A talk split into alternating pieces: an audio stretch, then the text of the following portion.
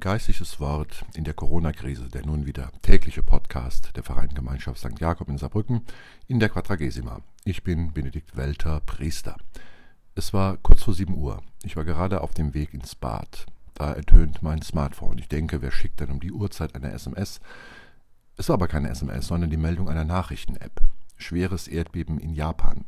Region Tokio betroffen. Stärke 9,0 auf der Richterskala.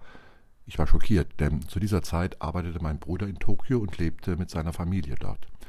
Wir schreiben den 11. März 2021. Zehn Jahre nun ist das her. Ich schrieb meinem Bruder gleich eine SMS. Bei uns ist gerade diese Nachricht veröffentlicht. Wie geht es euch? Wenn möglich, kurzes Signal. Und damit war der familiäre Kommunikationskrisenstab eingerichtet.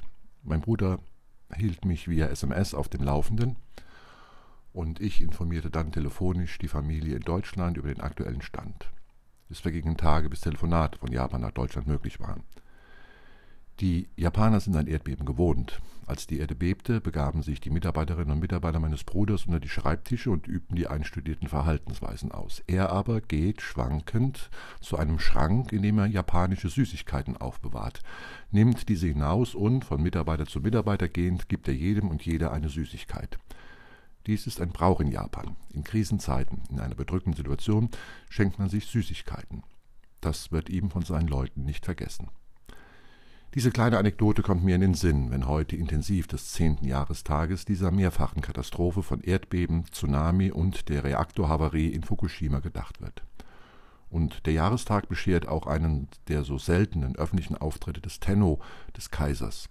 Was dieser sagt, scheint mir grundsätzlich in die Zeit gesprochen Sorge um den Verlust der Erinnerung an diese Katastrophe bei der Jugend in Japan. Zehn Jahre danach existieren noch so viele offene Wunden bei den Menschen der betroffenen Regionen, doch weite Teile der jüngeren Bevölkerung sind nicht darüber informiert.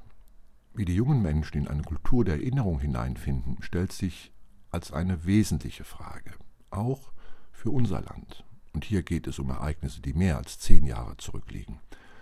Solche Anekdoten wie die mit meinem Bruder sind es wohl, die Erinnerung ermöglichen, konkrete Begebenheiten, oft ganz schlicht und eindringlich zugleich.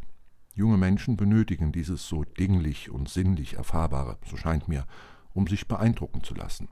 Und sie benötigen die Erzählungen davon, so anschaulich wie die gute Nachtgeschichte, die ihnen hoffentlich als Kind am Bett vor dem Schlafengehen vorgelesen oder erzählt wurde.